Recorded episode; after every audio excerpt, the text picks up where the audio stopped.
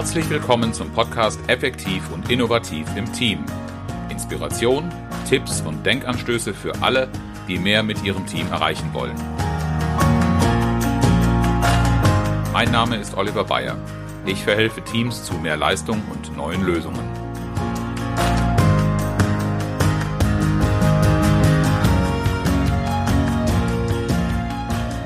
In dieser Folge spreche ich darüber, was Wertschätzung ist und wie sie Ihnen zu besserer Performance im Team verhilft.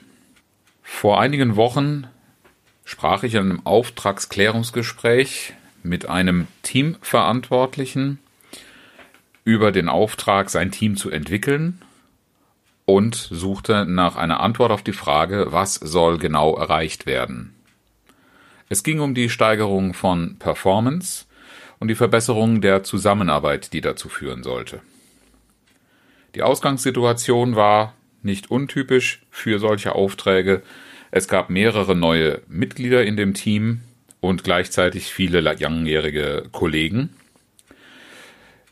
Es waren sehr unterschiedliche Typen und viele verschiedene Sichtweisen, die sich aus der Unterschiedlichkeit der Teammitglieder ebenso wie aus der unterschiedlichen Betriebszugehörigkeit ergeben haben. Die Neuen haben einiges an neuen Methoden und Erkenntnissen aus ihrem Erfahrungsschatz mitgebracht. Und die Absicht des Teamleiters war auch, das bestmöglich zu nutzen für die eigene Veränderung, aber die Integration war offenbar schwierig. Er berichtete mir von offen zutage getretenen Konflikten, die immer wieder eskalierten. Und das in der Situation eines sehr stark sich verändernden und wachsenden Unternehmens und seiner Organisation. Daraus folgten veränderte Ziele und die, es war eine andere Arbeitsweise erforderlich. Das sollte das Team gemeinsam beim Zusammenwachsen erarbeiten. Mir war wichtig, und das habe ich der Führungskraft auch so gesagt, dass sie auf jeden Fall wertschätzend kommunizieren muss. Bezog sich vor allen Dingen auf diejenigen Teammitglieder, die sich dem Veränderungsprozess nicht so gerne öffnen wollten. Ich bekam zur Antwort, ich weiß nicht, ob ich das kann. Diese Antwort hat mich nachdenklich gemacht. Dabei begegnet mir das ja öfter. Und es drängt sich die Frage auf, woran liegt das? Denn es ist ganz typisch, eine kritische Situation bringt Veränderungsdruck. Das einzig Logische scheint demnach die Veränderung, dessen, wie man arbeitet, der eigenen Situation, äh, Rechte, Zuständigkeiten, Wege der Zusammenarbeit und Kommunikation. Es ist eine Menge denkbar, was sich in solchen Situationen ändern muss. Große Probleme machen den Mitarbeitern auch die Maßstäbe, an denen die Qualität der eigenen Arbeit gemessen wird. Denn oft führen solche Veränderungen auch zu einem deutlich höheren Arbeitsaufkommen pro Kopf. Zumindest, wenn man nicht die eigene Arbeitsweise umstellt und sich entsprechend in der Organisation anpasst. Wenn eine Veränderung unvermeidlich erscheint, dann treffen wir auf zwei verschiedene Haltungen. Die einen, die sofort dabei sind und Veränderungen sowieso lieben oder eben auch in der Situation verstehen, dass es die Veränderung braucht und ihr folgen. Und die andere Seite, die nicht versteht, was die Veränderung bedeutet, woher der Druck kommt und die in erster Linie negativ reagieren und die Veränderung aus Gründen ablehnen. Besonders fatal wird die Dynamik, wenn dann diejenigen, die die Veränderung begrüßen und unterstützen, auf die anderen negativ reagieren. Die Folge, die Dynamik, die sich da entwickelt, führt dazu, dass die ablehnenden äh, Kräfte nicht mehr in Diskussionen einbezogen werden. Ihre Argumente werden nicht berücksichtigt, wenn man sich dann überhaupt mit ihnen auseinandersetzt, sogar herabgewürdigt.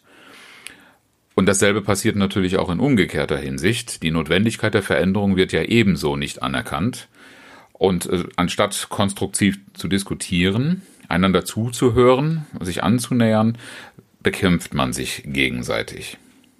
Und das ist eine Dynamik, die meinen Auftrag, ein Team zu entwickeln und die, das gewünschte, äh, den gewünschten Zustand herzustellen, zu erreichen, der gerät dann in Gefahr.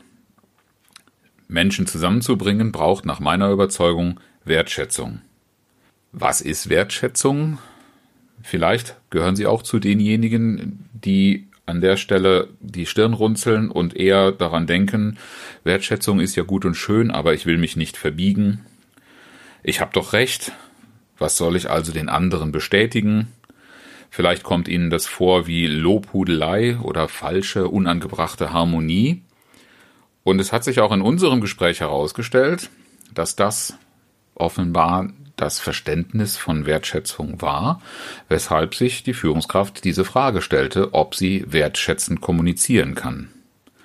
Lobhudelei, sich verbiegen, falsche Harmonie sind ganz sicher keine Dinge, die ich will, wenn es das für mich alleine bedeuten würde, dann würde ich auch keine Wertschätzung äh, verfechten. Schauen wir uns also an, was eigentlich der Kern von Wertschätzung ist. Erstmal steckt da drin Werte. Was sind Werte? Werte sind das, was mir wichtig ist, was jedem Einzelnen wichtig ist. Und das sind die Grundlagen dafür, was uns antreibt, warum wir uns für Dinge entscheiden, warum wir in bestimmter Art und Weise handeln und kommunizieren. Und die erste Frage, die ich für mich stelle, habe ich das klar? Beschäftige ich damit und rede ich darüber? Zum Beispiel in meiner Ausgangssituation, wenn meine Wertehaltung Veränderung, Fortschritt, Weiterentwicklung sowieso beinhaltet, dann begrüße ich ja jegliche Situation, die das bestätigt und die das fordert. Auch bei meinem Kunden war das so. Er findet Veränderung, Fortschritt, Weiterentwicklung sowieso gut und sieht auch, dass die Situation das fordert, fühlt sich also im Recht. Und gleichzeitig stellt sich dann die Frage, warum arbeiten andere gegen mich? Sehen das nicht genauso? Leisten mir sogar Widerstand in verschiedenen Formen aktiv mit Diskussionen, die sehr kontrovers und vielleicht auch hitzig laufen, aber auch passiv, indem sie sich einfach nicht mit anschließen und die Veränderung oder den Diskussionsprozess nicht unterstützen. Warum wollen die nicht mitziehen? Und wenn solche Überlegungen dazu führen, dass wir das persönlich nehmen und darauf vielleicht auch noch aufbauen, persönlich zu werden, in Form von Herabwürdigungen oder all den Formen, die Sie vielleicht auch schon beobachtet und erlebt haben, dann treibt das natürlich auch den Konflikt, der sowieso schon besteht. Das führt zu diesen offenen Eskalationen und der Sache ist damit überhaupt nicht gedient. Wir kommen nicht weiter. Gelernt habe ich in eigener Erfahrung und in vielen, vielen Beispielen und Projekten, die ich durchführen durfte, Werte sind das, was mein Verhalten treibt. Sie stehen aber nicht nur hinter meinem Verhalten, sondern wenn man sich Werte genauer anschaut, dann sind sie zwar etwas Positives, sie können aber auch im Widerspruch zueinander stehen. Und in der Tiefe vieler Konflikte befindet sich auch ein Wertekonflikt. Werte stehen für positive Motivation von Entscheidungen und Handlungen. Und Wertschätzung ist die Verbindung, die Verbindungstür zwischen gegensätzlichen Werten.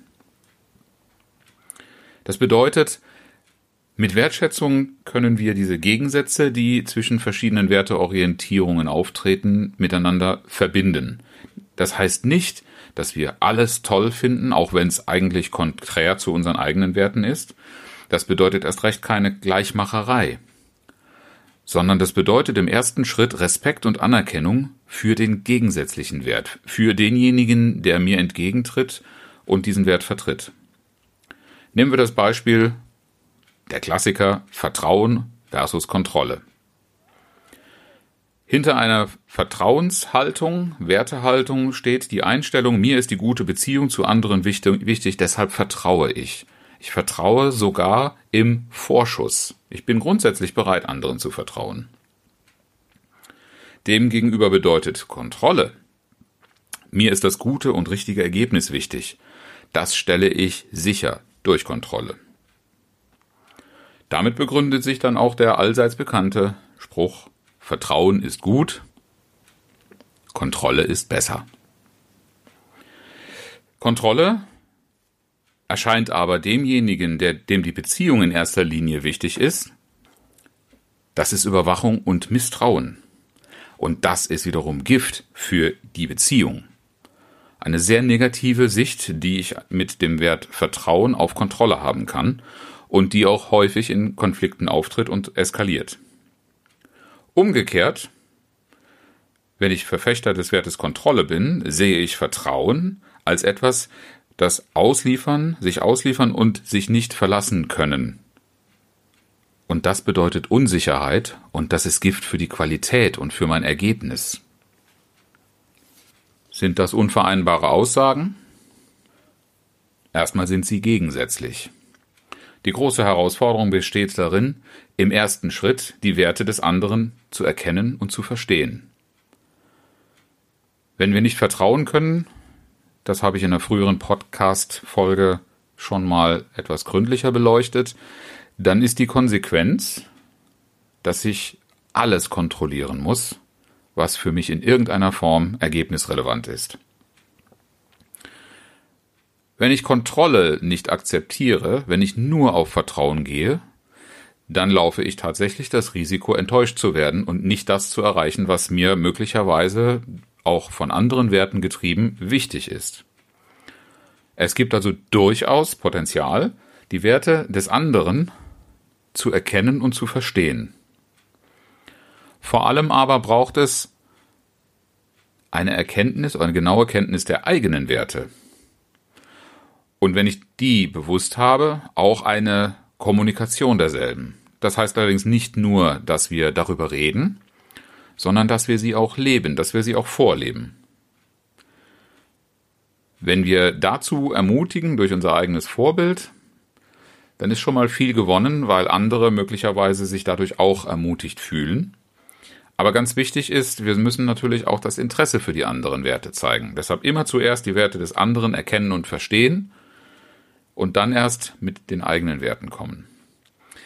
Wenn wir jetzt aber Vertrauen und Kontrolle so sichtbar gemacht haben, dann ist das erst der Anfang. Der nächste Schritt ist, wenn ich so sehr von meinem Wert überzeugt bin, dann steckt da auch die Gefahr drin, dass die eigene Wertehaltung durch Übertreibung Gefahren birgt.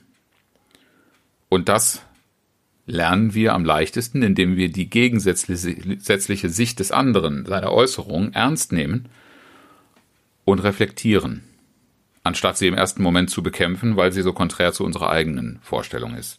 Nehmen wir das Beispiel Disziplin. Ein sehr, sehr gefragter und weltweit sehr seltener Wert. Darüber gibt es verschiedene Erhebungen. Wofür ist Disziplin gut? Naja, ist schon klar, Disziplin ist gut, um Dinge zu Ende zu bringen. Disziplin ist auch gut, um Strukturen einzuhalten und zu befolgen. Wer von Disziplin angetrieben ist, auf den kann man sich also verlassen. Auch dass er ausdauernd ist. Eine ganz hervorragende Qualität für Sportler.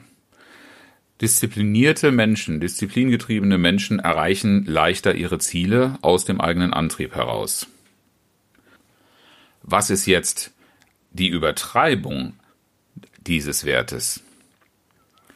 Wer disziplinierte Menschen kennt, wird vielleicht auch schon erlebt haben, dass sie als Spaßbremse erlebt werden dass sie gerne sich und andere überfordern, weil sie alles sehr tierisch ernst nehmen und zu einer gewissen Verbissenheit neigen.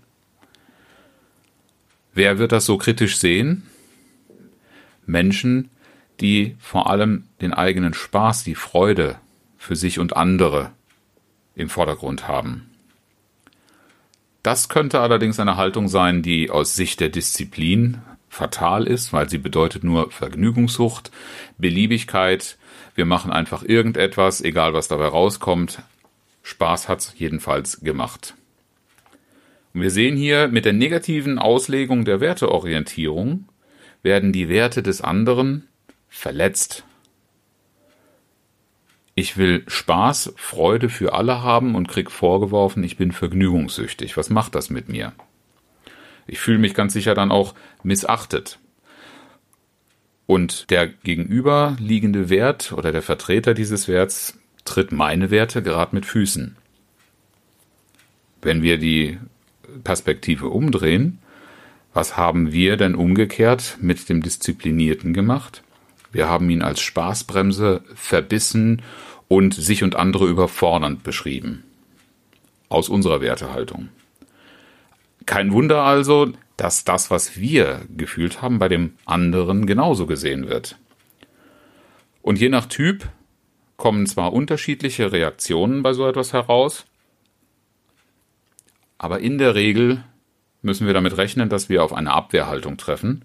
Die kann entweder in Verschlossenheit und Rückzug münden oder in besonders starkem Ausbruch in Form von Aggressivität. Und die Folge ist etwas, was eigentlich niemandem, der teamverantwortlich ist, gelegen sein kann. Die Motivation und die Energie der Teammitglieder gehen verloren. Verloren für die gemeinsame Sache, für das, was wir eigentlich erreichen wollen. Kommen wir zurück auf die Ausgangssituation, Veränderung oder Kontinuität. Keine Wertschätzung zu üben, keine Wertschätzung im Team zu haben, bedeutet keine Energie für Veränderung oder umgekehrt auch keine Energie für Kontinuität und Durchhalten. Beide Seiten stehen weit voneinander weg und ohne diese Energie kommen wir nicht aufeinander zu. Mit Wertschätzung haben wir eine Basis für Vertrauen. Auf dieser Basis können wir kontroverse und konstruktive Auseinandersetzungen über den Konfliktstoff, über das Problem führen. Und wenn wir das einmal miteinander erlebt haben, dann passiert das, was wir miteinander durch dick und dünn gehen nennen. Wie erreichen wir das? indem wir selbst uns üben und auch andere dazu ermutigen, die positive Motivation hinter dem kritisch gesehenen Verhalten anzuerkennen. Wie in unseren Beispielen von Vertrauen und Kontrolle oder Disziplin und Spaß. Wir haben damit einen vierten Schritt und der ist durchaus sehr anspruchsvoll. Wenn wir es aber so machen, dass wir auch die positive Motivation in dem anderen erkennen, anerkennen und damit arbeiten, das vielleicht sogar als Entwicklungsfeld für uns selbst akzeptieren, dann werden Sie erleben, dass das Türen zueinander öffnet. Das stärkt nämlich die Vertrauensbasis und macht eine Zusammenarbeit belastbarer. Und in diesen Zeiten, in denen äh, so vieles so viel schneller läuft, in denen sich alles so schnell ändert und wir langsam Probleme kriegen, uns anzupassen und die Arbeitslast noch zu bewältigen, brauchen wir dringend diese Qualität in den Teams. Sie hilft, Probleme zu lösen. Sie erhöht die Problemlösungskompetenz in Teams. Ich fasse zusammen. Die folgenden vier Schritte ermöglichen Ihnen, Wertschätzung zu entwickeln. Erstens, erkennen Sie die Werte Ihrer Kollegen oder Mitarbeiter und lernen Sie sie zu verstehen. Zweitens, kennen Sie Ihre eigenen Werte, seien sich dieser Werte bewusst und kommunizieren Sie sie und leben sie vor. Drittens, erkennen Sie, welche Gefahren die Übertreibung der eigenen Werte bringt. Wozu führt das? Und viertens, erkennen Sie an, dass hinter dem von Ihnen so kritisch gesehenen Verhalten eine positive Motivation steht und kommunizieren Sie auch das. Was denken Sie über Wertschätzung? Welche Erfahrungen haben Sie damit gemacht? Und worin sehen Sie die größte Herausforderung für sich selbst oder auch für Ihr Team? Ich freue mich über Ihre Diskussionsbeiträge und Kommentare, ebenso wie über Ihre Themenwünsche für weitere Podcast-Folgen. An fragen at oliver-bayer.de, Bayer mit EY. Zum Abschluss wieder das inspirierende Zitat, diesmal von François Sagan. Man sieht selten, was Glück ist, aber man weiß meistens, was Glück war. Herzlichen Dank, dass Sie zugehört haben. Mein Name ist Oliver Bayer und ich freue mich, wenn Sie beim nächsten Mal wieder dabei sind, wenn es heißt Effektiv und innovativ im Team. Inspiration, Tipps und Denkanstöße für alle, die mehr mit ihrem Team erreichen wollen.